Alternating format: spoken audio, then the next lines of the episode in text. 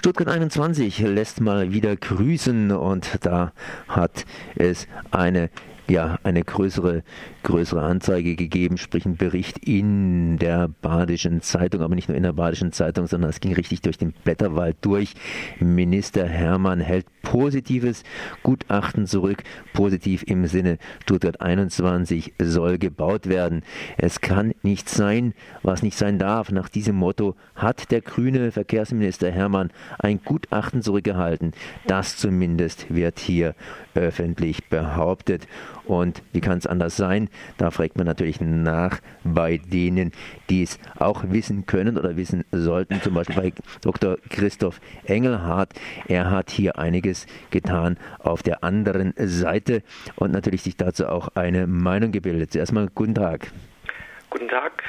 Das hat ja ein bisschen eingeschlagen wie eine Bombe und jetzt hinterher, hinterher gibt es Aufräumarbeiten, beziehungsweise man weiß nicht so genau, ob die Gegenmeinung auch entsprechend hier veröffentlicht wird. Das ist ja mehr oder weniger fast noch ein Glaubensbekenntnis. Der eine sagt das, der andere sagt jenes und äh, ja, wie soll man das so richtig durchblicken? Aber jetzt mal ein paar Sachen. Was gibt es denn zu Stuttgart 21 zu sagen, vor allen Dingen zu diesem positiven Gutachten?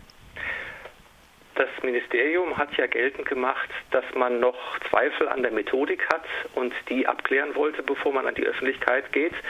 Ich sehe das jetzt aus meiner Warte äh, als vollkommen berechtigt. Ich sehe auch die Ergebnisse dieses Gutachtens, dass es vermeintlich positiv äh, für Stuttgart 21 ist, ähm, als falsch an. Ich erkenne dort äh, wesentliche Fehler in dem Gutachten, sodass also das ähm, Ministerium recht hatte, damit erstmal vorsichtig zu sein.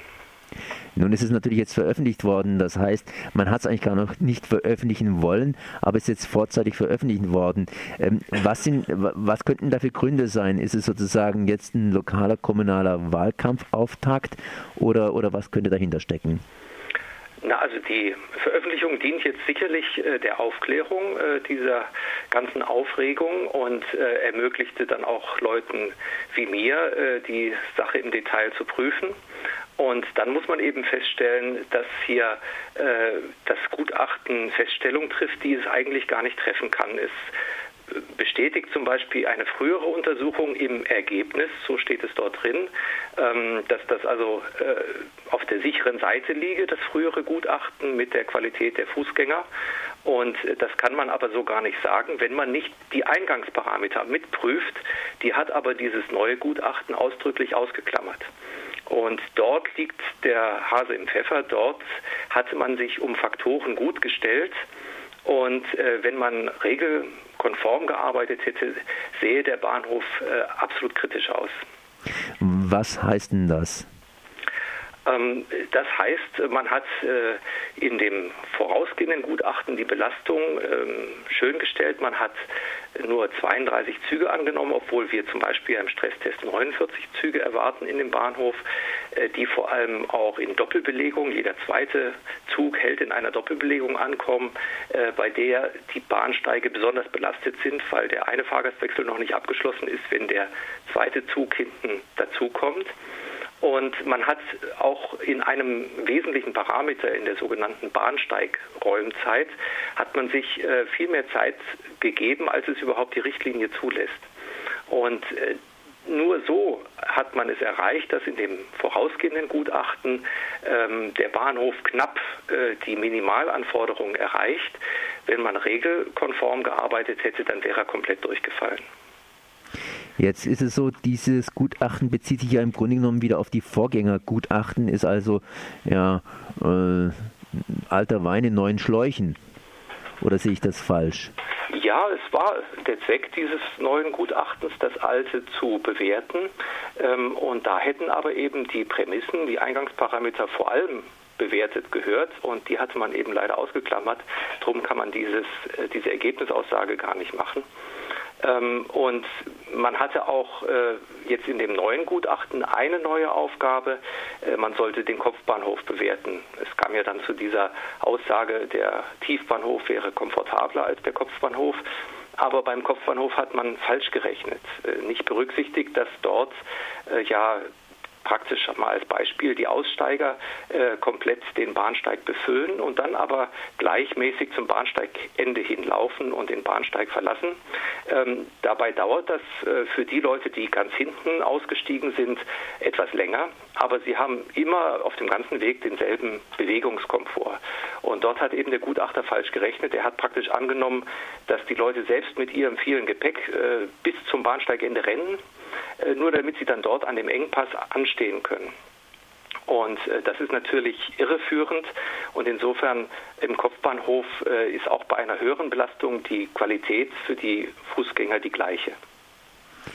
Jetzt wurde dieses äh, Gutachten, das heißt, das neue alte Gutachten praktisch, das den, ja, das Stuttgart 21, sprich diesen, diesen Durchgangsbahnhof tief unter der Erde, positiv bewertet, zurückgehalten. Das heißt, Sie haben ja vorhin gesagt, da gab es hier einige methodische Mängel, beziehungsweise der Minister hat hier gesagt, da müssen wir nochmal genauer hinschauen, ob das alles so in Ordnung ist. Jetzt wurden da Gerüchte laut, das heißt, die Gerüchte in die, sind in die Öffentlichkeit gestreut worden, woraufhin der Minister praktisch hier in die Offensive gehen musste, um dieses Gutachten zu veröffentlichen. Äh, sprich, um Stuttgart 21 wird noch heftig gekämpft. Ja, äh, und ich begrüße das sehr, wenn das, äh, dieser Kampf auf der Basis der Fakten passiert und wenn hier wesentliche Punkte wie zum Beispiel die Dimensionierung des Bahnhofs für die Fußgänger geklärt werden in der Diskussion.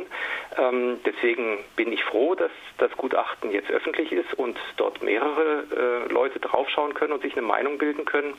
Äh, das wäre generell zu wünschen. Also auch, dass die Bahn ihre Gutachten entsprechend zeitnah veröffentlicht äh, und dann vielleicht auch Vertrauen geschaffen wird. Also ich sehe nur jetzt in diesem Beispiel eben äh, kein Vertrauen in den neuen Bahnhof geschaffen, sondern eher die Zweifel bestärkt, dass er tatsächlich nicht nur für die Züge unterdimensioniert ist, sondern auch für die Reisenden. Wir haben jetzt bald Kommunalwahlen und Sie rufen ja auch dazu auf, hier mit Unterschriften und Bürgerbegehren endlich reinen Tisch zu machen. Das heißt, die Leistungsfähigkeit und die Kosten hier von Stuttgart 21 mal richtig einzufordern. Ähm, ist da was zu machen? Ähm, ja, also wir äh, bemühen uns ja nun schon seit Jahren um die Aufklärung und das hat also nicht primär mit äh, einem Wahlkampf, dem einen oder dem anderen zu tun. Ähm, es wäre natürlich schön, wenn jetzt äh, die Bürger verstärkt äh, wieder auf die Fakten schauen und sich ähm, absichern, dass sie in Zukunft weiter Bahn fahren können, äh, denn das ist eben mit dem neuen Bahnhof nicht gewährleistet. Da arbeitet äh, die Bahn leider mit oftmals unsauberen Aussagen und hier kommen wir jetzt an einem Punkt vielleicht der Wahrheit etwas näher.